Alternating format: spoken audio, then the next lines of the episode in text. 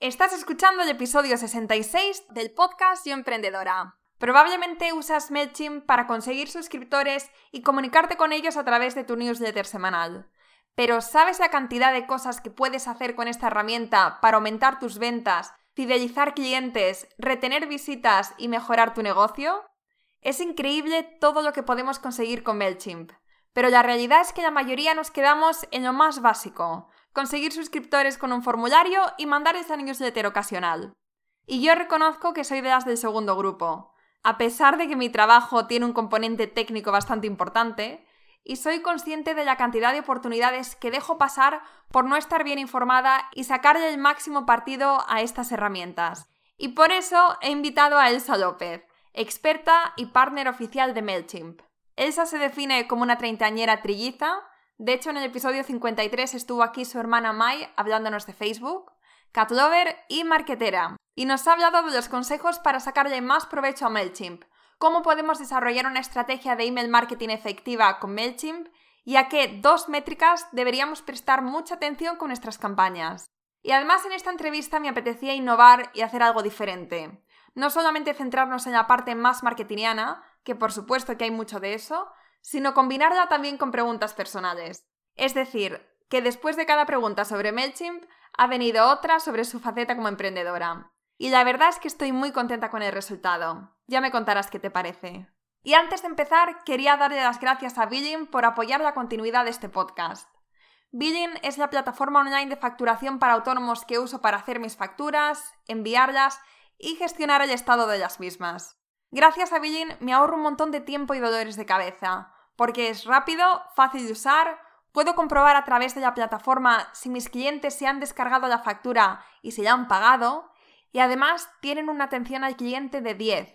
De hecho, me impresionó tanto el excelente soporte que tienen en un momento donde parece que todos son máquinas y que es un reto solucionar un problema con alguien de carne y hueso, que invité a la mujer que está detrás de todo esto, Gloria Morán, que estuvo en el podcast en el episodio 62 hablándonos de cómo dar un trato de 10 a nuestros clientes.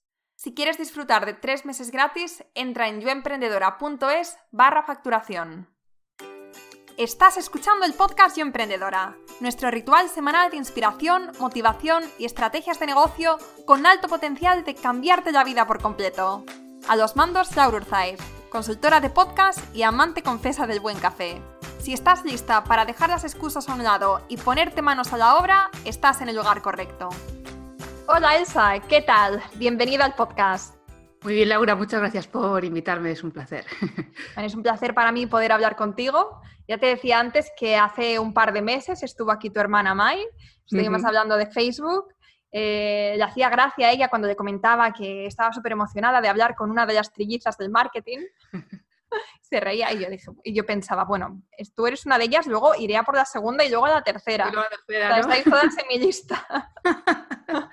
Así que bueno, quería agradecerte que estés aquí.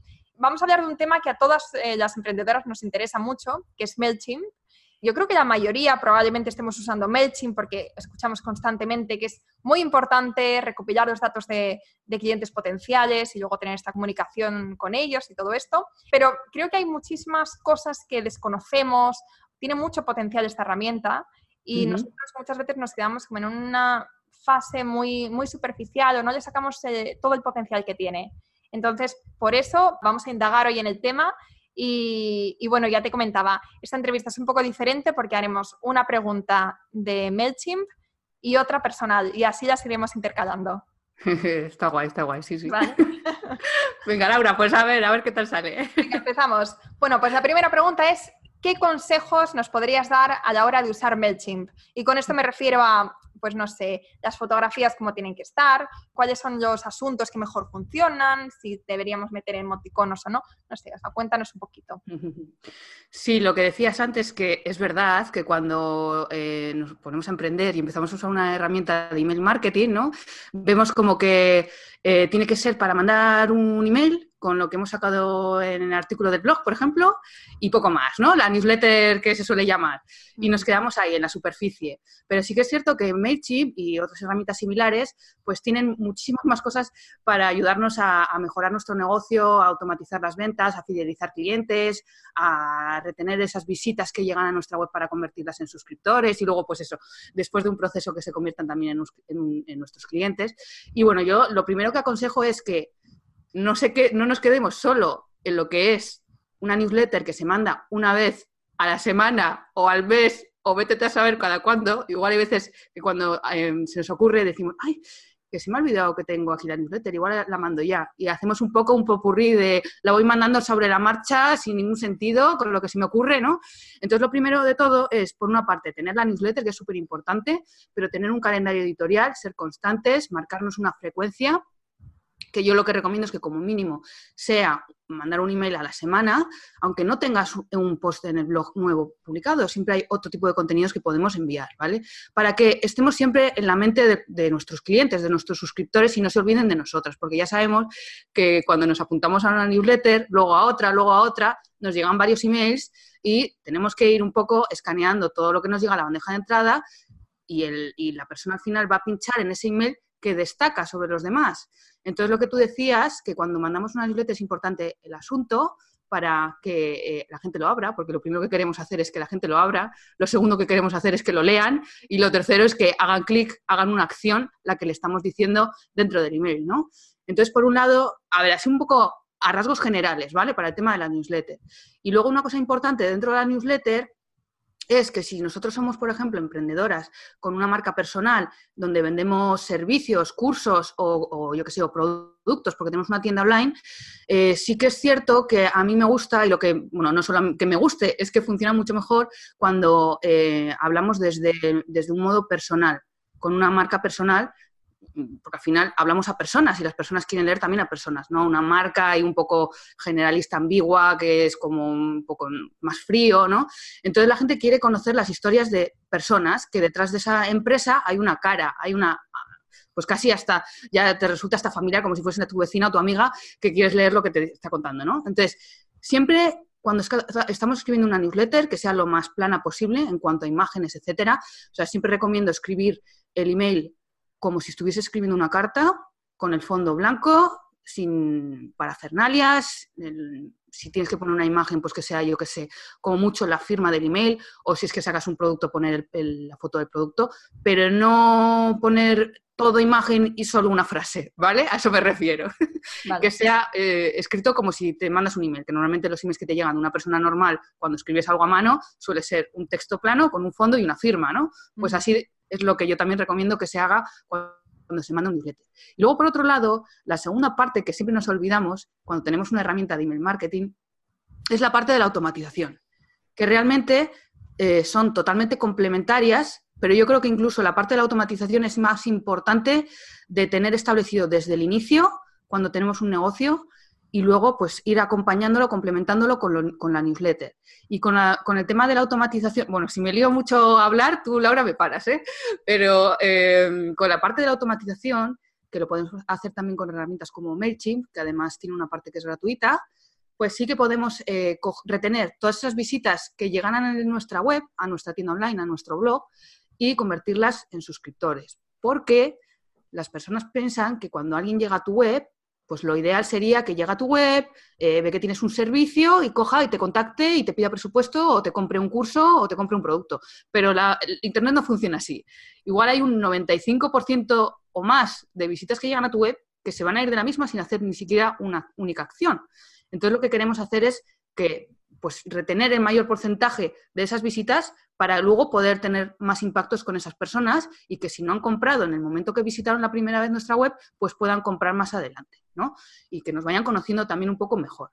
Y de esta manera se hace, pues, eh, teniendo un, un gancho en nuestra web con un formulario de suscripción para que la gente deje su email y nosotros podamos ir automatizando diferentes emails que le vayan llegando a lo largo del tiempo pues con diferentes contenidos también de, nuestros, de nuestro blog, eh, entrevistas que nos han hecho, eh, pues si hemos escrito en alguna, un artículo en alguna revista o en algún periódico online o en algún blog o lo que fuera, ¿no? Y hay un montón de contenidos que se pueden ofrecer en esas automatizaciones que no tienes que estar tú manualmente eh, enviando cada vez que tienes un nuevo suscriptor, sino que MailChimp ya se encarga de que tú le has programado y digas, venga, cuando me llega un suscriptor nuevo, se va a disparar una automatización que en el primer email le vas a entregar un PDF con un regalo, en el segundo email al cabo de tres días le vas a enviar otro email con una entrevista, al tercero no sé qué, y en el ya en el séptimo email pues le vas a enseñar que tienes un servicio o un curso de pago o un producto, ¿vale? Y de esa manera, pues primero, si no te conocían, te han ido conociendo, has ido generando autoridad, confianza, para luego ver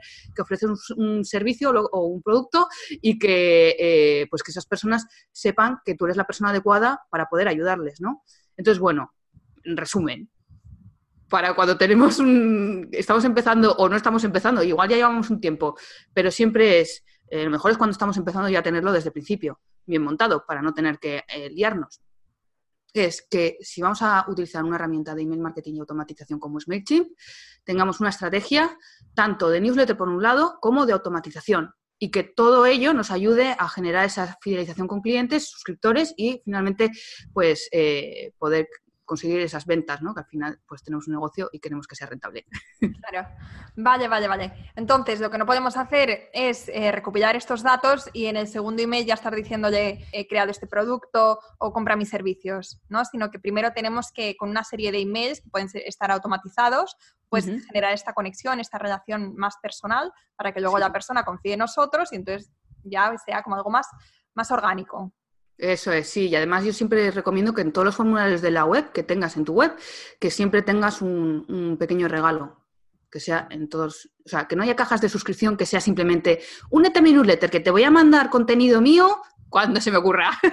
¿Vale? O sea, que el primer regalo ya hay que hacerlo cuando deja la persona ese email. Y de esa manera ya le estamos dando algo como un intercambio y agradecimiento de que esa persona deje su email, pues le damos ese, ese pequeño regalo. Y, em, lo que dices tú de vender, sí, es verdad que es, eh, hay que crear una relación primero para poder vender algo, pero sí que es cierto que funciona muy bien cuando ponemos em, en la página de gracias, de gracias por confirmar la newsletter, ahí suele funcionar muy bien poner em, algún tipo de oferta flash, de estas que duran media hora, una hora, con un descuento muy potente, porque igual te llega una persona que ya te conoce o que te ha visto en redes sociales o cualquier cosa y o ya tiene un problema que has ha visto que tú le puedes ayudar porque ya te ha leído en, eh, o te ha visto en YouTube o en vídeos o lo que fuera y se ha decidido de suscribirse. Entonces, si tú le pones ahí esa primera oferta con un precio muy reducido, ahí ya le vas a solucionar un pequeño problema que ya, para la persona que ya estaba decidida, pues puede que ya conviertas en cliente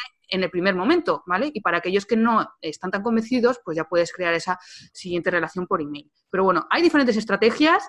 La cuestión es eh, seguir una estrategia, probarla, eh, mirar eh, con los datos realmente si te están funcionando las cosas y luego ya a partir de ahí tomar decisiones. No por intuición de, ay, no sé si esto me está saliendo bien, yo creo que no, yo creo que sí. O sea, las intuiciones sirven para ciertas cosas, pero no para todo. Es mejor fiarse de los números del negocio para tomar decisiones y, ir mejorando las cosillas. Vale, perfecto. Vale, ahora pasamos a la pregunta personal, que es, ¿qué es lo más arriesgado que has hecho en tu negocio? Uf, pues muchas cosas. a ver, poniendo así, eh, pues por ejemplo, eh, yo que tengo mucho miedo escénico, y a mí esto de hablar en público, incluso hacer entrevistas como esta, siempre me ha dado mucho miedo. Pero bueno, después del tiempo que ya llevo pues desde 2014 emprendiendo, al principio yo me negaba a todo, ¿no? Y ay, que eh, ¿quieres venir a dar una charla no sé dónde?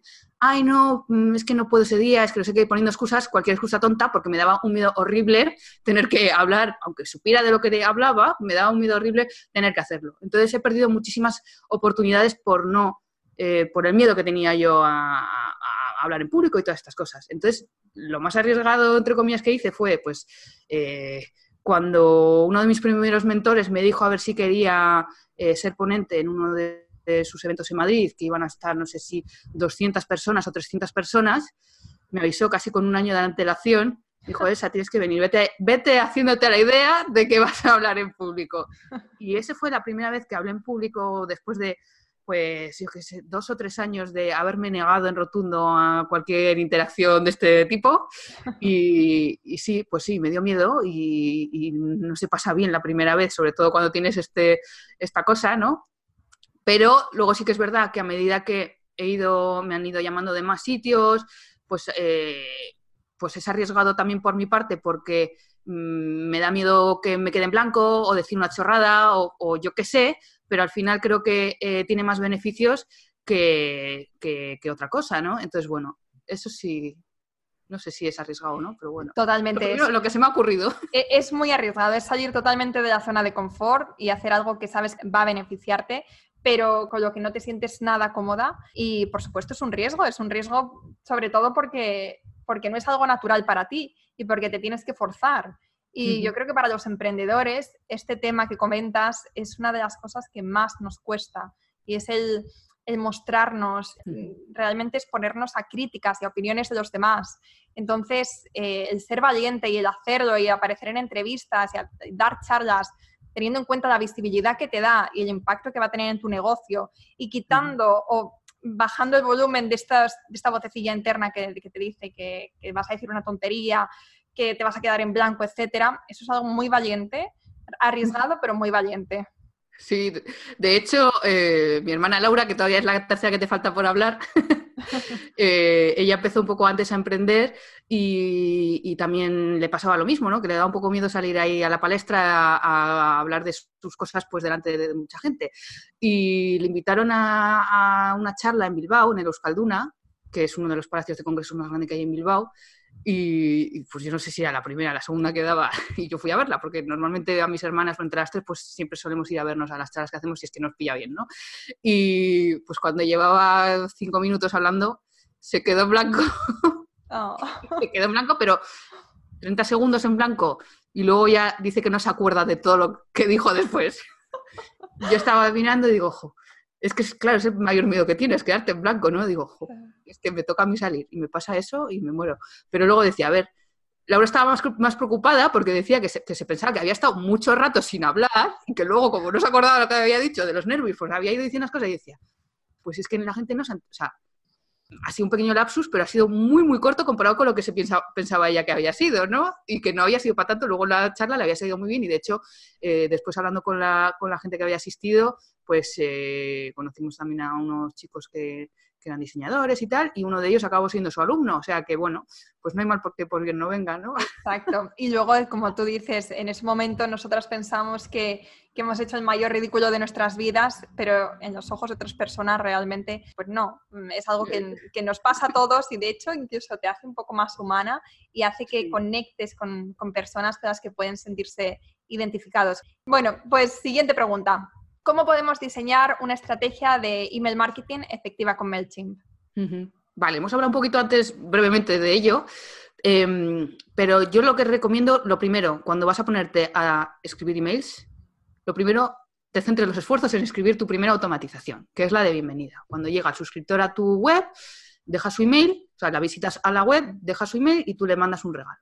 Y ahí eh, yo sí que suelo recomendar escribir una serie de varios emails y eh, dividirlo como en varias fases. La primera fase, eh, la, bienvenida con la entrega del regalo, otro email donde puedes hablar sobre ti, de las dificultades que tú has tenido, cómo has solucionado el problema. Bueno, la primera parte es como para crear esa, esa primera conexión, dar ese regalo y que la gente vea que hay una persona detrás que ha tenido algunos problemas y que se sienta identificado, ¿no?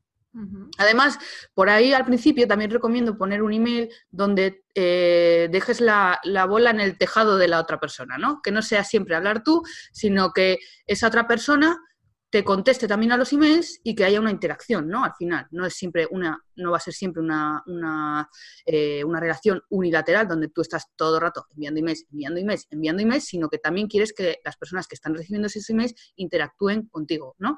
Entonces aquí recomiendo enviar un simple email automatizarlo, donde eh, pongamos una pregunta muy sencilla, que es ¿qué problema número uno tienes a la hora de resolver X, que es el problema que tienen con lo que tú ayudas en el negocio, ¿no?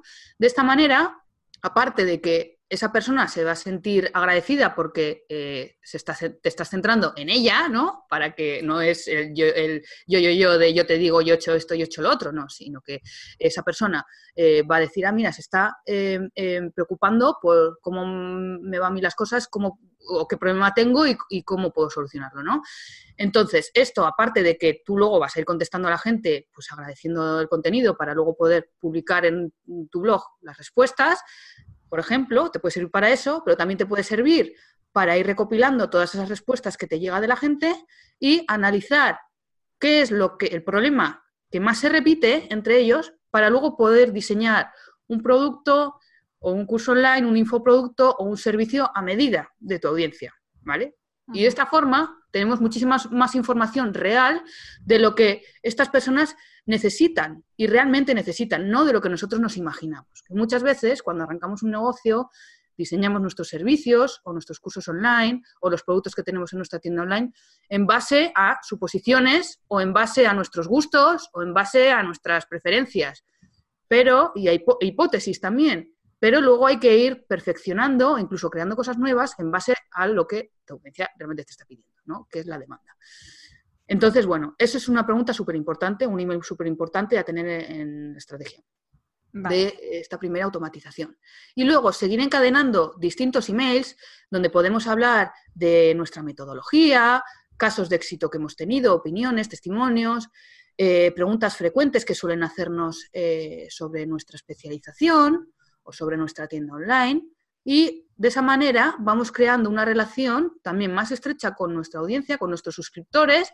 Aparte también vamos generando autoridad porque esas personas van a recibir contenido de calidad donde van a ver que nosotros sabemos de lo que estamos hablando, ¿no?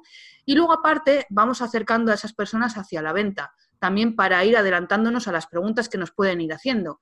Y de esta manera ya lo dejamos en ciertos emails con contenido eh, de valor y con este tipo de, contenidos, donde nos vamos adelantando para que cuando llegue el momento de presentar nuestra oferta, nuestro curso, nuestro servicio, nuestro producto, pues haya menos fricción a la hora de que esa persona eh, decida si comprar o no comprar. Pero siempre eh, los emails intentar que sean lo más escritos de la forma más personal posible, con nuestras propias palabras, intentar no ser agresivos, o sea, es ayudarles a que tomen una decisión, no forzarles a que tomen una decisión, sino ayudar a esas personas a despejar sus dudas para saber si realmente lo que nosotros les estamos ofreciendo les sirve o no les sirve.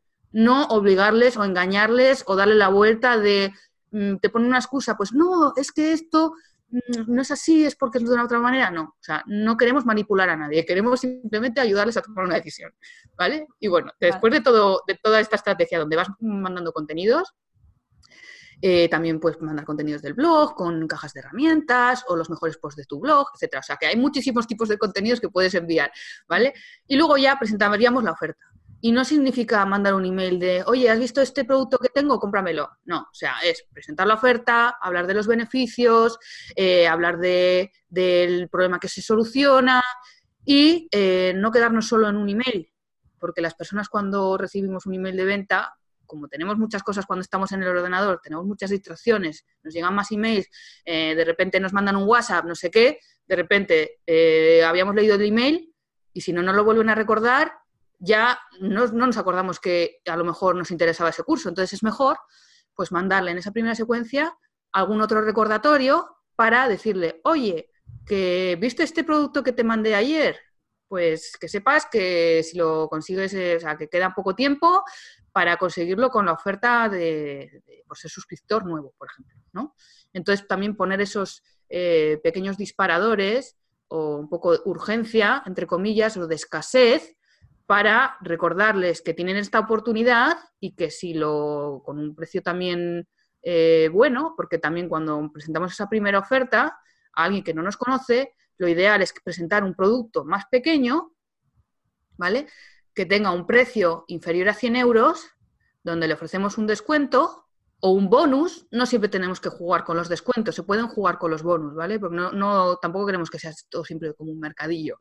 Entonces, los bonus también se pueden, eh, con los bonus también podemos crear esa urgencia y escasez y decir, oye, si te apuntas antes del domingo, te llevas este pack de entrevistas grabadas, em, este, mini, este PDF con una caja de herramientas de no sé qué y una sesión de no sé cuál, ¿no? Entonces, haces un paquete que es más eh, atractivo de cara a esa persona que lo va a comprar y esa persona va a ver que le estás ofreciendo más valor del que realmente, por el que realmente lo va a comprar. Entonces es como que se siente como que ha ganado, ¿no? Entonces, eh, siempre cuando hacemos una oferta, no quedarnos solo en un email, sino que podemos mandar más recordatorios para eh, que no se les olvide a esas personas. Es que parece mentira, ¿eh? Luego la gente dice, esa es que si mando muchos emails, luego me van a pensar que soy, me van a decir que soy una pesada y no, ni a preguntar ahora. Pues que sepas que, o sea, aunque parezca lo típico que se dice, pero yo hay veces, muchas veces, de hecho, cuando he tenido ofertas de, tiempo limitado, que acababa un lunes a la noche eh, la, campaña y avisaba, oye, que sepas que esto eh, es así, solo hasta mañana o hasta este día, que después eh, si quieres comprar este producto va a ser sin los bonus o va a ser sin el descuento y, no y, ya me conozco yo el tema de que es que no he podido, es que pasó algo, se me cortó internet o es que lo dejé para último momento, es que no sé qué y no hay segundas oportunidades, ¿no? Pues siempre hay alguien al día siguiente o al cabo de dos días o al cabo de tres días que me manda un email. Esa ya sé que dijiste que era la última oportunidad, pero es que, y, lo, típico que es que cualquier excusa es que se me cortó internet, es que me llamó mi madre por teléfono y luego ya no pude entrar a la oferta, es que luego se me olvidó, es que llega a casa y ya se había acabado. Bueno, pues luego llegan emails de personas que, aunque se lo haya repetido 30 veces que se acaba la oferta, pues que luego después te van a escribir para decir, oh, es que eh, me lo recordaste muchas veces, pero se me olvidó. Pues bueno, hay gente para todo. Hay gente que dirá que eres una pesada, hay gente que te dirá que se lo tenías que haber recordado más veces. O sea que también no hay que tener miedo a mandar emails, por lo que te vayan a decir, porque puede haber de todo. O sea, al final es encontrar un poco la frecuencia con la que te sientas tú cómoda a la hora de escribir emails, o de mandar, mejor dicho. Y es que, ya te digo, es que yo, aunque mande un email a la semana o una vez cada dos semanas, siempre va a haber personas que me vayan a decir, es que para mí un email a, cada 15 días es mucho. Pues no puedes contentar a todo el mundo, pero tienes que estar tú, con, tú conforme a gusto con tu estrategia y con, y con tus envíos, ¿vale? Sin, porque bueno, que para gente de todo. Vale, sí, estaba pensando que, mira, hace poco me desuscribí de, de eh, unas cuantas páginas a las que estaba suscrita que de repente pasaron de mandarme un, email semanal a uno cada día.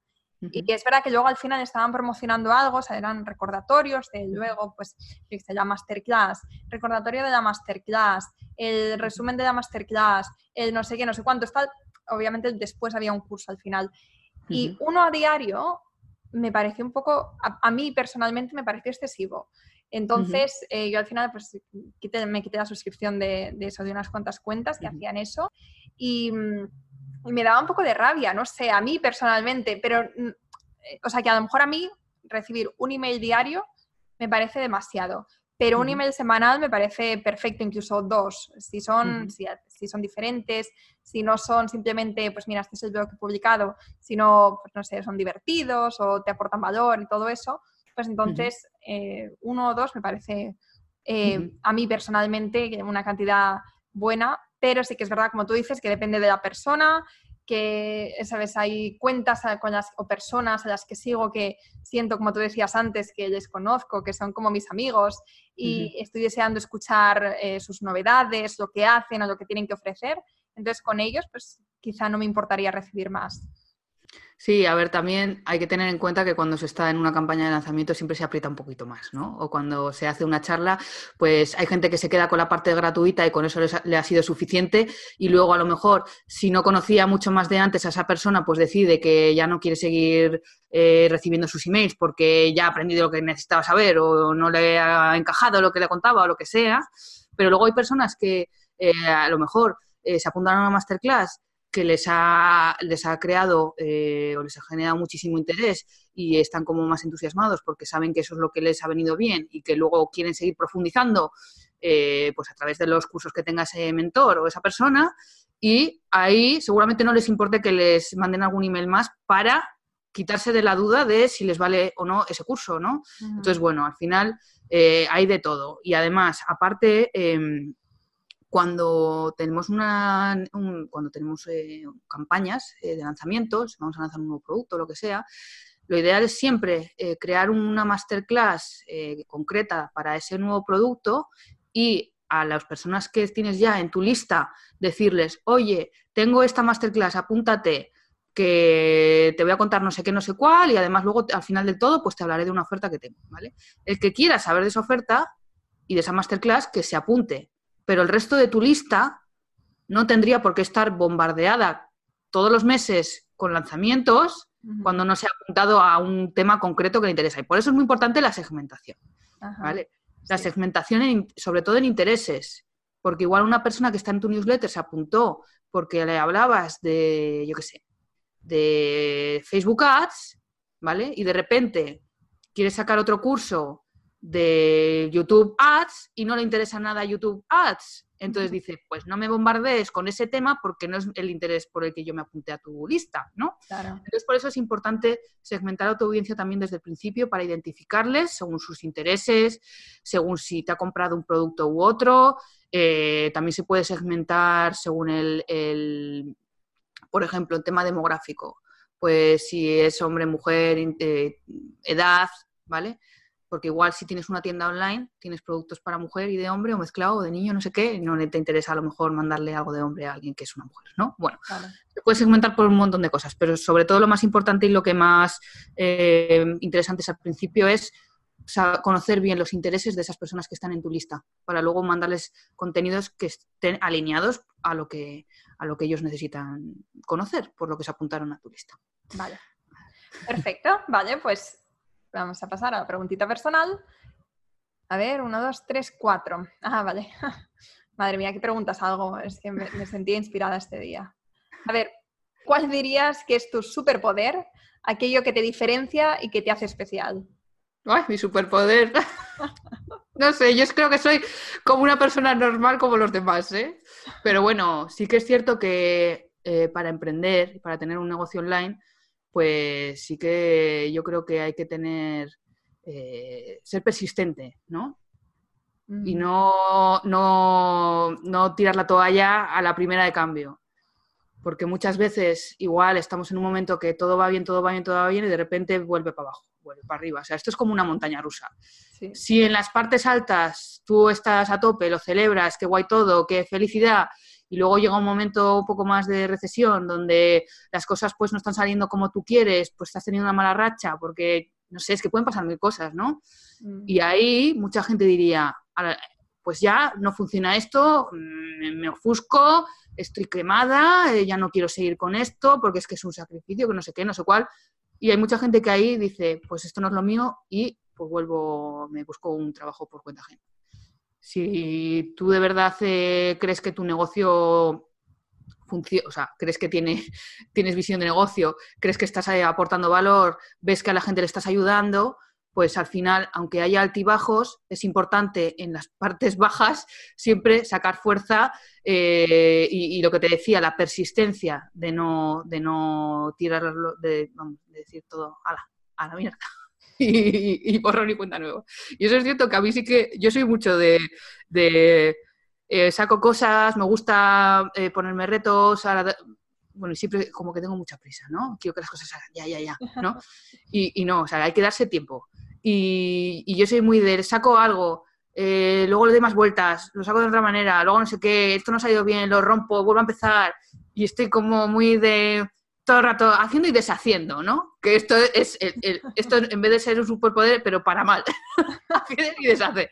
Y hay que, hay que tener paciencia y dejar que las cosas tengan su ritmo y que, y que no te ofusques porque la primera vez no ha salido y, ser constante. O sea, al final, pues bueno, yo creo que es un poco todo este, este tipo de cualidades que son importantes a la hora de emprender, más allá de si tienes conocimiento de eh, técnico de cómo se monta una web o de cómo hacer una un diseño de un logotipo o cómo crear, yo qué sé, un vídeo en YouTube. Pues bueno, hay otras cosas también importantes que hay que tener en cuenta que muchas veces no se habla de ello cuando montas un negocio online, porque siempre te hablan de las cosas técnicas, del marketing, del otro, de no sé qué, y se dejas de un lado el tema más de desarrollo personal que necesitas también tener esa fortaleza para no derrumbarte a la primera de cambio, ¿no? Mm. Y luego, eh, ¿qué te iba a decir yo? Te iba a decir otra cosa, se me ha ido, de los superpoderes. Eh, Ay, no sé, bueno, a ver si luego se me, vuelve y te lo cuento. vale. venga, tenemos dos preguntitas más. Vale, volviendo a MailChimp, ¿a qué métricas deberíamos prestar atención? Vale, esto lo tengo más claro que el otro. luego ya creo que me ha venido a la mente, luego te lo cuento. vale, o si quieres hacemos un paréntesis y lo dices ahora y así está todo más cerquita. Eh, sí, eh... ay, se, me había, se, me ha vuelto a ir. Venga, pues métricas. Estoy de la vuelta de vacaciones que se me ha ido la cabeza, te lo juro. Ay, en fin, bueno, las métricas de, nuestro de MailChimp, de lo que tenemos que tener en cuenta cuando tenemos, mandamos emails, newsletter o automatizaciones. Pues lo primero de todo, yo creo que hay como dos métricas importantes. Es eh, cuántas personas de todas las visitas que llegan a nuestra web, cuántas se convierten en suscriptores. Sí. Eso es súper importante. Para saber si la gente está dejando su email y se está descargando ese recurso gratuito que le estás ofreciendo. Y de esta manera saber si ese recurso está funcionando para captar a los suscriptores adecuados. ¿no? ¿Y cuál es un buen porcentaje? Pues un porcentaje bueno de porcentaje de visita, de la tasa de conversión de visitas a suscriptores, cuando estás, por ejemplo, en una página de suscripción donde tú pones un regalo con un ebook, eh, los beneficios del ebook y la caja de suscripción, donde no hay más distracciones, que este tipo de página se llama eh, eh Page o o página de suscripción, ¿vale? Donde no hay más distracciones, está Pero el no es front page, ¿no? O sea, que No, es una página que tienes especial en tu web donde pones ebook gratis, por ejemplo, ¿no? O cuando haces anuncios, tú haces un anuncio en Facebook y dices, apúntate que te regalo X. Esa página donde tú estás regalando un ebook o una masterclass o un código de descuento o cualquier cosa que se te ocurra, es una página especial donde no hay distracciones. La gente que llega ahí solo puede dejar su email y apretar ese botón para suscribirse. Ese, tipo, ese, tipo, ese tipo de, página, que es una de las principales que se deberían tener en cualquier web, eh, el porcentaje de conversión de visitas a suscriptores, lo ideal es que esté alrededor del 30%. Vale. Si es mucho menos, ya habría que mirar qué está pasando ahí, porque igual hay que cambiar el lead magnet. Pero la gente se piensa, sin mirar los datos, mira solo el número de suscriptores y de esto, a esto me refiero. Si una persona dice, es que este lead magnet, con este lead magnet en el último mes he conseguido 100 suscriptores. Y puede haber dos casos. Una persona que diga, ¡jo, qué guay, 100 suscriptores son mogollón! Y otra persona que diga, pues para mí 100 suscriptores son súper pocos, ¿vale? Y dices, vale, ¿por qué puede haber estas dos eh, opiniones tan, tan opuestas? Porque están mirando los números absolutos y no están fijándose en el porcentaje de conversión. Para alguien le parece 100 mucho, pero cuando se pone a mirar los datos y de repente dice, ostras, tengo 10.000 visitas a esa página de suscripción y tengo 100 suscriptores. Ahora aquí la cosa no concuerda porque el porcentaje de suscripción es muy, muy, muy bajo.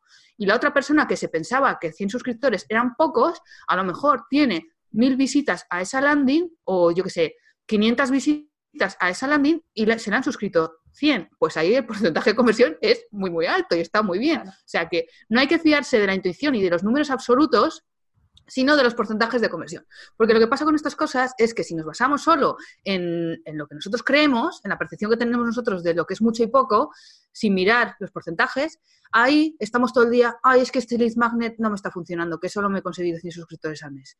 Pues lo voy a cambiar. Y lo vuelves a cambiar al de dos semanas ay, es que otra vez, que pocos, y lo vuelves a cambiar, a cambiar de dos semanas. Entonces, lo estás cambiando a ciegas. Y probablemente igual el primero, con el primero, te estaría funcionando súper bien. Y hay gente que un lead magnet con un ebook gratuito le funciona muy bien durante años y no hace falta cambiarlo. Si es que le está funcionando súper bien. Yo siempre me gusta igual sacar cosas nuevas y así, pero para que veas que se puede mantener durante mucho tiempo el mismo recurso y que esté funcionando bien. Y luego la segunda eh, métrica que es muy importante también cuando eh, estamos hablando de, automatizaciones y de marketing, es el porcentaje de todos esos suscriptores que están recibiendo nuestras campañas de venta, cuántos están comprando ese producto que les estamos ofreciendo. Y ahí también variaría mucho ese porcentaje. No hay un porcentaje universal. O sea, depende del precio, de los contenidos que estás mandando, de lo que le estés ofreciendo, del tipo de producto. No es lo mismo vender de repente una guía en PDF con hojas de trabajo, em, yo qué sé, pues 47 euros, ¿no? En donde, cuando ha llegado una persona que se ha descargado un ebook gratis y tú le estás ofreciendo algo en PDF para resolver un producto pequeño o una audioguía, me da igual, o una masterclass en vídeo corta, ¿vale? Porque ha llegado a través de un recurso que es un ebook eh, y le has dado valor por los a través de varios emails. No es lo mismo lo que vendes ahí al primer suscriptor que te ha llegado, o sea, la primera persona que te ha conocido para conseguir esa primera venta, no es lo mismo que si ya estás vendiendo, por ejemplo, tu producto estrella, el que, el que es rentable en tu negocio, pues un curso grande o un producto de gama alta o lo que fuera.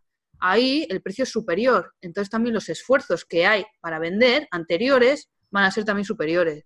Y por eso aquí funciona mejor cuando estás vendiendo algo de más de, 500 euros o más de 300, 500 para arriba, algo de, alto valor o de 1000 más, aquí funciona más, mejor cuando estás haciendo una, yo que sé, por ejemplo, una masterclass, en un webinar o una masterclass grabada o un minicurso de tres vídeos estilo Jeff Walker, que es la fórmula de lanzamiento, que se, se, mandan varios, varias clases a lo largo de, de una semana. O sea, o si estás haciendo, por ejemplo, un congreso virtual, no es lo mismo todo ese contenido que estás dando de antemano, todo ese valor para vender una cosa u otra, ¿vale?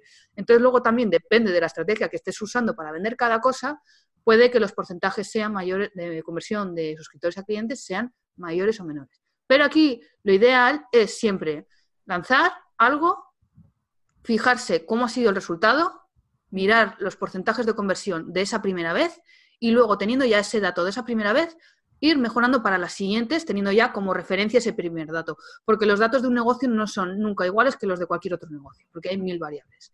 Entonces, siempre intentar mejorar respecto a tus métricas, ¿vale? Porque para, yo qué sé, el que vende un Ferrari, igual vende uno de 100 personas que llega, porque el precio es muy alto, pero el que vende, eh, yo qué sé, es que no, por decir coches, que yo de coches no tengo ni idea, un coche, eh, yo qué sé. Un SEAT. un SEAT de gama media, pues igual hay un porcentaje eh, mayor que compra, pues porque el precio es más reducido. Pero bueno, que no tiene por qué ser también por precio, porque igual los que tienen claro que se van a comprar un Ferrari, pues igual se lo compra uno de cada dos, vete tú a saber. Por eso te, te digo que cada, cada negocio es diferente. Vale, vale, perfecto. Vale, pues tenemos una preguntita más. Y si recuerdas el segundo superpoder, ahora es tu momento. Ya se me ha olvidado lo que iba a decir. Sí, es que has dicho un superpoder ya, así que si no te viene, pues. Sí, no pasa nada. ya tenemos suficiente. Vale, pues a ver, háblanos de una cosa de la que te arrepientes y otra de la que te sientes muy orgullosa y volverías a hacer en relación a tu negocio. Pues arrepentirme pues lo que te decía antes, de no haberme quitado el miedo a hacer ciertas cosas eh, pues antes, ¿no? Sí. Esa, eso sí que me eh, podía haberlo, creo que podía haber, eh, pues aparte de que quitarle el miedo, pues eso, que podría haber aprovechado oportunidades que en ese momento dejé de pasar. Y luego, algo de lo que esté orgullosa, pues que me hicieron partner de MailChimp el año pasado. ¿Y eso, ¿Y eso cómo es? O sea, ¿qué, ¿qué, significa ser partner de MailChimp? Sí, pues em, cuando entras en MailChimp tienes una, puedes rellenar una solicitud, ¿no? Te hacen un montón de preguntas para ser partner. Partner quiere decir que te muestran en su listado de expertos dentro de su web de MailChimp, ¿vale? Como que son las personas que saben de MailChimp, pues en ciertas, eh, en ciertas áreas. Pues hay gente de, de, newsletter, hay gente que sabe más de tema técnico, hay gente que sabe más de integraciones, bueno. Yo en este caso estoy más especializada en automatización. Y bueno, la, herramienta general y sobre todo en automatización con MailChimp. Y por otro lado, pues también tenemos formaciones, nos hacen webinars, eh, nos muestran también novedades que van a sacar, eh, tenemos prioridad los partners para la atención al cliente, eh, el soporte para dudas que tenemos pues, para los clientes o lo que sea, ¿no? O sea que hay varias cosillas. Y luego están también siempre mejorando el tema de los partners para ir incluyendo cosas.